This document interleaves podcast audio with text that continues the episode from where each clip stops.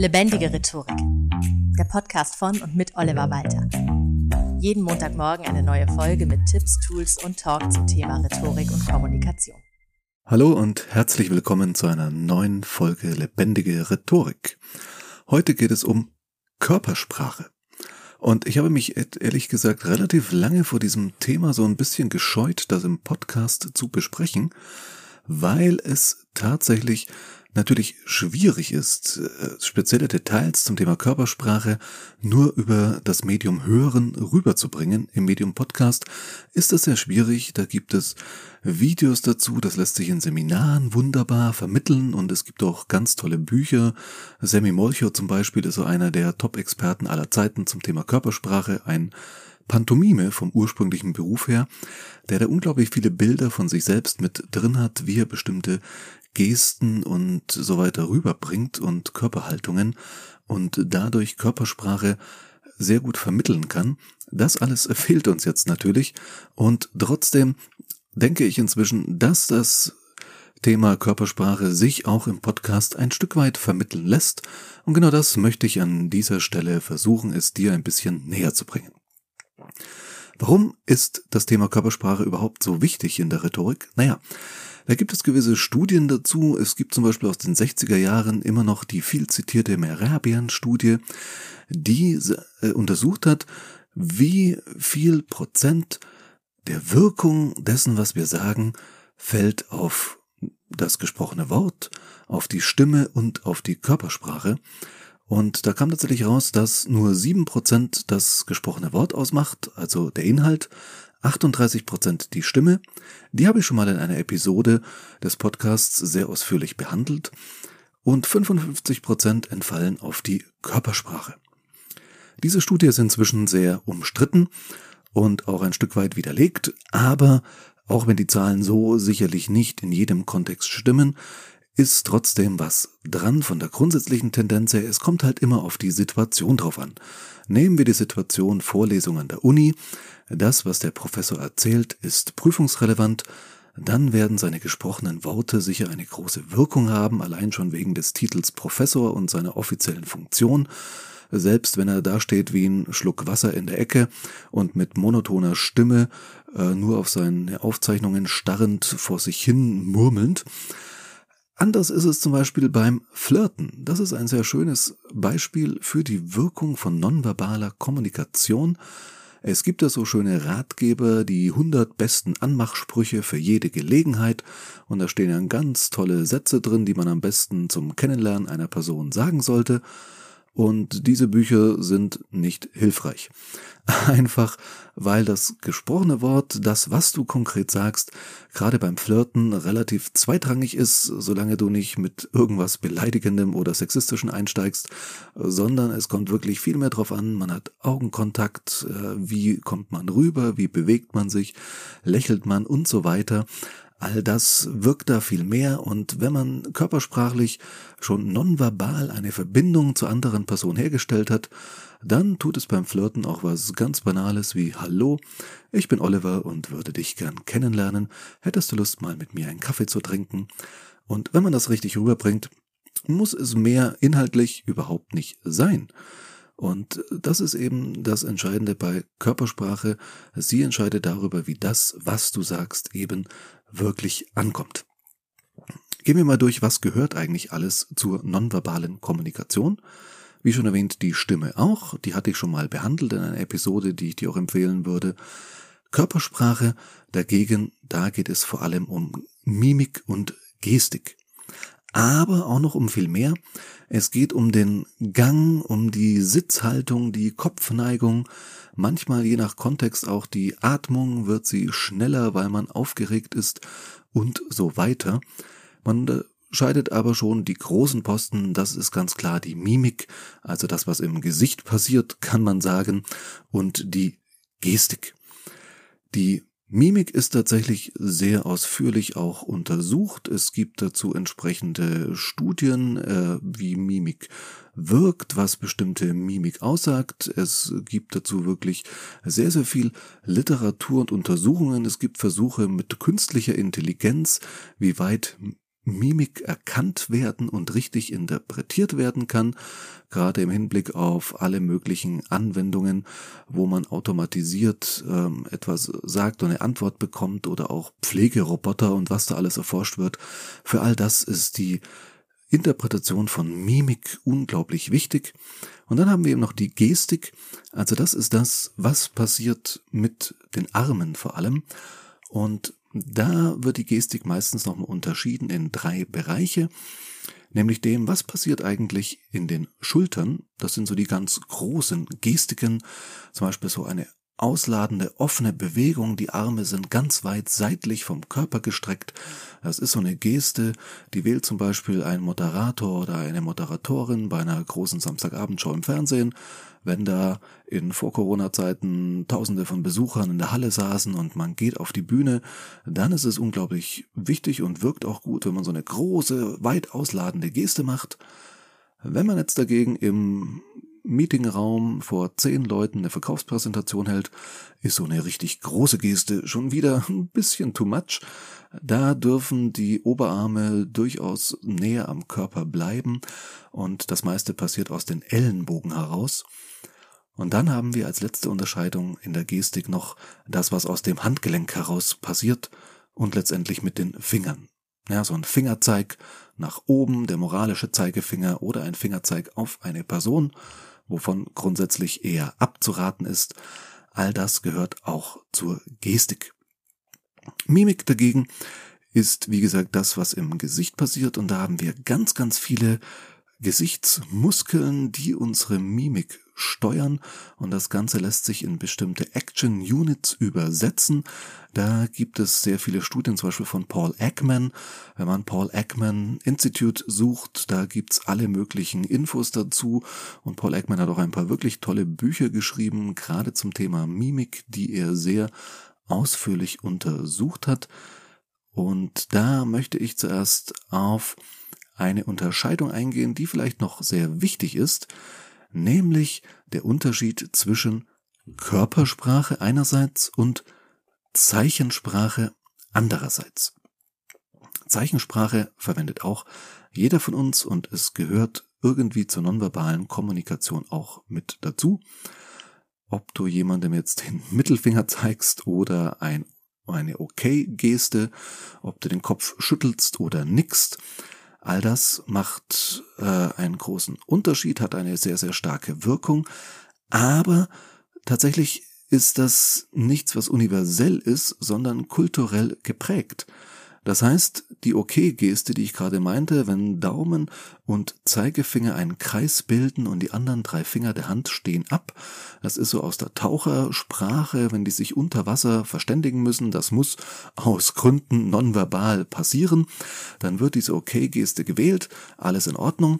Tatsächlich gibt es Länder, in denen dieses Anzeichen eines Kreises mit Daumen und Zeigefinger den menschlichen Schließmuskel darstellt, das heißt, es entspricht von der Geste her unserem europäischen oder deutschen Mittelfinger. Und von daher solltest du durchaus aufpassen, wenn du im Urlaub bist, was du an Zeichensprache eigentlich verwendest. Es gibt auch Länder, habe ich zumindest gehört, ich selber war noch nicht in einem solchen Land, wo Kopfschütteln und Nicken genau das Gegenteil bedeuten von dem, was sie bei uns bedeuten. Das heißt, dass jemand mit dem Kopf schüttelt, um Zustimmung zu signalisieren und nickt, um Ablehnung zu signalisieren. Oder es gibt ein sehr schönes Beispiel aus dem Film Inglourious Bastards. Quentin Tarantino. Ich persönlich bin ein großer Fan und auch wenn du jetzt kein großer Tarantino-Fan bist, so von Pulp Fiction und so weiter her, Inglourious Bastards ist ein toller Film, der in der Hinsicht gar nicht so typisch Tarantino ist. Und da gibt es eine Situation, eine Szene, da sitzen diese amerikanischen Soldaten äh, quasi inkognito verkleidet als deutsche Soldaten in einer Kneipe und versuchen gegenüber den Nazi-Agenten nicht aufzufallen und sich vor denen als Deutsche auszugeben und das klappt auch im Gespräch wunderbar. Aber dann bestellen sie Nachschub, Getränke, und zwar drei Getränke. Und sofort weiß der Nazi, das sind keine Deutschen, das müssen ausländische Agenten sein.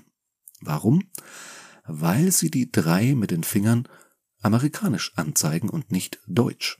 Deutsch machen wir das inklusive dem Daumen. Das heißt, du hebst deine Hand und Daumen, Zeigefinger und Mittelfinger signalisieren die Zahl drei. Außer du arbeitest im Sägewerk, dann brauchst du vielleicht beide Hände, keine Ahnung. So, jetzt ist es aber so, im Amerikanischen nimmt man den Daumen nicht dazu, sondern Zeigefinger, Mittelfinger, Ringfinger und zeigt damit drei. Und dieser Unterschied führt im Film dazu, dass sie enttarnt werden. Und das zeigt schon, dass Zeichensprache eben wirklich etwas Erlerntes ist, etwas kulturell sehr Unterschiedliches, während Körpersprache einfach universell ist. Also Paul Ekman, den ich schon ansprach, deswegen der kleine Exkurs, hat untersucht, ein Lächeln ist ein Lächeln. Weltweit. Egal wo. Egal wo auf der Welt du bist, egal ob innerhalb der Zivilisation oder selbst bei indigenen Völkern, die sehr, sehr wenig Kontakt zu anderen Menschen haben, ist ein Lächeln ein Lächeln und wird auch als solches erkannt. Es gibt sogar Hunde oder es ist erforscht, dass Hunde auch ein Lächeln ihres Menschen als solches erkennen. Das heißt, ein Lächeln bedeutet immer und überall ganz genau dasselbe. Und das ist durchaus spannend. Denn gerade ein Lächeln passiert ja sehr häufig auch unbewusst. Also da muss man nicht Kanzlerkandidat sein und irgendwo im Hintergrund bei einer Konferenz zur Flutkatastrophe lachen, sondern gegen ein Lächeln können wir uns so teilweise auch gar nicht wehren. Es huscht mal so schnell ins Gesicht und man unterdrückt es dann vielleicht wieder, weil es unpassend ist in einer bestimmten Situation. Aber darüber haben wir gar nicht so viel Kontrolle. Und das ist so ein sehr spannender Effekt bei der Körpersprache, dass was du mit Worten ausdrückst, ist dir viel bewusster als das, was du mit dem Körper ausdrückst. Das heißt, dir fällt vielleicht auf, wenn du etwas Dummes gesagt hast, ups, das hätte ich jetzt vielleicht besser mal nicht gesagt. Oder aber du bekommst von jemand anderem die Rückmeldung, also du, das, was du da vorhin gesagt hast, naja, ich fand's ein bisschen unpassend. Während die unbewusste Wirkung von Körpersprache dazu führt, dass dir selber gar nicht bewusst ist, wenn du nonverbal dich daneben benommen hast und es auch anderen gar nicht bewusst auffällt. Das heißt, du wirkst auf andere vielleicht unsympathisch oder inkompetent, aber die wissen nicht warum.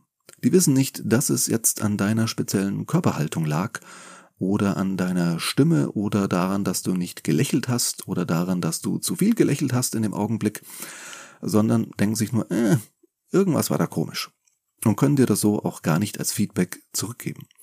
Deshalb ist es unglaublich wichtig, statt irgendwelchen ganz konkreten Regeln dir jetzt an die Hand zu geben, was du körpersprachlich auf jeden Fall tun solltest, da gibt's ein paar, darauf werde ich auch noch mal kurz eingehen, ist es erstmal ganz wichtig, dass du dir einfach bewusst bist, dass du immer körpersprachlich kommunizierst. Es gibt diesen schönen Satz von Paul Watzlawick, wir können nicht nicht kommunizieren, und damit meint er ganz klar, selbst dann, wenn du nichts sagst, drückst du etwas aus, einfach dadurch, wie du nichts sagst. Also ob du dabei ganz neutral dastehst, ob du dabei verschlossen wirkst oder ob du dabei doch trotzdem freundlich und zugewandt bist. Das macht einen riesigen Unterschied und wirkt auf andere Menschen immer. Dabei ist es jetzt nochmal sehr spannend, auch darauf hinzuweisen, wie bei jeder Sprache gibt es auch bei der Körpersprache zwei verschiedene Richtungen. Also so wie es Wörterbücher gibt, Deutsch-Englisch und dann einen zweiten Teil Englisch-Deutsch. Genauso gibt es auch Körpersprache Deutsch und Deutsch-Körpersprache. Also wir übersetzen von der Körpersprache ins Deutsche, beziehungsweise in jede andere Sprache und vom Deutschen in Körpersprache. Und das funktioniert in beide Richtungen nicht gleich gut. Nämlich die Interpretation von Körpersprache, das heißt die Richtung Körpersprache Deutsch, ist sehr, sehr schwierig. Es ist immer Interpretation und es gibt unglaublich viele Randbedingungen, nenne ich es mal. Also vielleicht hast du schon mal gehört, man soll nicht die Arme vom Körper verschränken, weil das drückt aus, man ist ablehnend, zurückhaltend und geht auf Abstand vom anderen. Das wird so sehr häufig interpretiert, das lernt man auch so häufig so, ist aber so universell überhaupt nicht zutreffend. Es kann zum Beispiel einfach sein, dass der anderen Person gerade kalt ist oder die andere Person nicht weiß, was sie gerade mit ihren Händen machen soll und sie deswegen eben vorm Körper verschränkt, weil das manchmal eine ganz bequeme Haltung ist im Stand, bevor man die Hände in die Hosentaschen steckt, das soll man ja auch nicht tun, verschränkt man sie dann vorm Körper und manchmal ist das auch ein Ausdruck von Konzentration und dann haben wir eben noch so ganz banale biologische Fakten, dass zum Beispiel tatsächlich die Haut von Frauen dünner ist als die von Männern und Frauen deshalb ein bisschen leichter frieren und deswegen vielleicht eher die Arme vom Körper verschränken, weil das auch eine Haltung ist, die dazu führt, dass wir die Extremitäten eben einpacken. Das ist was, das tun Tiere teilweise auch, wenn ihnen kalt ist im Winter. Das heißt, es ist einfach eine ganz natürliche Reaktion auf die Umgebungsbedingungen, auf die Temperatur und in keinster Weise auf das, was du gerade gesagt oder anderweitig kommuniziert hast. Während es jetzt tatsächlich so ist in die andere Richtung, dass du die Hände nicht vom Körper verschränken solltest, weil die meisten Menschen es eben als Ablehnung interpretieren. Und das lässt sich relativ einfach erforschen. Das sind wirklich psychologische Studien. Das heißt, du hast Bilder von Menschen, die in verschiedenen Positionen abgelichtet sind, einmal mit offener Körperhaltung, die Arme ein bisschen vom Körper weg, die Handflächen der anderen Person zugewandt und einmal eben mit Faust oder mit verschränkten Armen und dann wird jeweils gefragt, wie sympathisch ist Ihnen diese Person oder finden Sie, diese Person ist kompetent, selbstbewusst, ehrlich? Und dann geben die Leute Antworten drauf und wenn das als repräsentative Studie gemacht wird, das heißt mit einem sehr breiten Bevölkerungsquerschnitt, dann kommen dabei belastbare Zahlen heraus, die tatsächlich zeigen, ja, verschränkte Arme vom Körper oder auch das Verstecken der Hände auf dem Rücken wird negativ interpretiert. Das heißt für mich als Rhetoriktrainer, ich kann dir in einem Workshop, in einem Seminar oder auch Coaching sehr klar zeigen, wie du körpersprachlich agieren solltest, um auf andere Menschen kompetent, selbstbewusst, ehrlich, sympathisch sogar zu wirken. Aber es gibt ja auch Seminare, die dir beibringen wollen, wie du die Körpersprache anderer Leute interpretieren sollst, also solche Seminare, die versprechen, Lügner sofort enttarnen oder lesen sie in anderen Menschen wie in einem offenen Buch und hier bin ich tatsächlich sehr skeptisch. Ich habe etliche dieser Bücher auch gelesen. Davon gibt es auch solche von ehemaligen FBI-Agenten, Verhörexperten. Und diese Menschen haben sicher auf dem Gebiet eine unglaubliche Kompetenz. Aber manche der Interpretationen sind halt echt schon Hanebüchen. Um dieses schöne alte deutsche Wort Hanebüchen mal wieder herauszukramen und zu verwenden. Da gibt's halt wirklich so Interpretationen, ja, da ist jemand äh, vorgeladen als Tatverdächtiger in einem Mordprozess und wenn derjenige der dann bei meinen Fragen nervös wird, mit dem Fuß wippt oder die Stimme zittert, dann weiß ich, der hat anscheinend etwas zu verbergen und da hake ich nach, so in die Richtung. Und ich persönlich denke mir dann, ja, ähm, hallo, also wenn ich jetzt von der Polizei vorgeladen werde in einem Mordfall, dann bin ich natürlich nervös, wenn mir Fragen zu meinem Alibi gestellt werden, einfach weil jeder von uns schon mal von Fehlurteilen und falschen Verdächtigungen gehört hat und ich jetzt auch, wenn ich komplett unschuldig bin, ehrlich gesagt keinen Bock hätte, für zwei, drei Monate in Untersuchungshaft zu wandern. Das heißt, man ist natürlich auch als komplett unschuldiger Mensch erstmal furchtbar nervös und wippt vielleicht mit dem Fuß und ist aufgeregt und so weiter, dass ich eben, wie gesagt, manche dieser Interpretationen wirklich sehr, sehr unseriös schon fast finde. Andererseits ist vieles auch möglich. Es gibt also Menschen, die so als Gedankenleser arbeiten und manche machen das auch sehr öffentlich, was sie da tun. Thorsten Hafener sei an der Stelle erwähnt und dir auch empfohlen. Ich finde, er hat ganz tolle Bühnenprogramme wo er zum Beispiel wirklich die Leute einen Gegenstand im Raum verstecken lässt und die Leute dann nur auf dem Oberarm, äh, nee, auf dem Unterarm berührt und dann mit ihnen durch den Raum geht und allein an der Bewegung des Unterarms merkt, aha, jetzt werden sie langsam nervös, weil ich in die richtige Richtung unterwegs bin. Und das ist auch etwas, nur in die Richtung lässt sich Körpersprache seriös interpretieren, wenn ich nämlich auf eine Person kalibriert bin, wie man es nennen kann. Das heißt, ich weiß, wie sich diese Person normalerweise verhält und dann weiß ich, wenn diese Person sich jetzt plötzlich anders verhält, dass irgendwas nicht stimmt. Das ist eine Situation, die kennst du definitiv, wenn zum Beispiel ein Mensch, den du gut kennst, ein sehr guter Freund, eine gute Freundin, dein Partner oder deine Kinder nach Hause kommen und Hallo sagen und du merkst schon an diesem Hallo, dass irgendwas heute gewesen sein muss. Oder wenn ich meinen Sohn frage, wie war es in der Schule und er sagt gut, dann merkt man schon an diesem gut, ob es wirklich soweit gut war oder ob, okay, er sagt jetzt nur gut, damit er die Frage beantwortet hat, aber irgendwie höre ich da schon raus, da stimmt was nicht. Das liegt daran, dass man auf Menschen, die man sehr, sehr gut kennt, auch nonverbal kalibriert ist und vielleicht schon am Gang und an der Art, wie jemand seine Tasche abstellt, merkt, uh, der Person geht's heute aber nicht gut. Oder das Lächeln ist nicht so wie sonst beim Hallo sagen. Ah, ein bisschen müde oder ist was privat, ich weiß es nicht genau. Und je nachdem, wie gut man sich kennt, fragt man vielleicht nach, du, geht's dir gut? Hab den Eindruck, irgendwas ist. Ja, oder man lässt es auch bleiben, weil der Kontakt so eng jetzt im Business-Kontext vielleicht auch nicht ist, aber trotzdem sieht man sich täglich und wundert sich, warum der Kollege, die Kollegin heute irgendwie nicht so drauf ist wie sonst. Also sowas kennst du auch. Aber das dann ganz konkret zu interpretieren, ah, Heute war der Fuß aber vom Winkel her irgendwie um vier Grad weiter nach innen gedreht. Heute hat die Person weniger Selbstbewusstsein. Das sind Interpretationen, die werden tatsächlich gemacht. Aber ich finde die wirklich dann schon sehr grenzwertig. Da sollte man, wenn man nicht sehr, sehr gut ausgebildet ist und sehr, sehr viel geübt hat, das wirklich lieber lassen.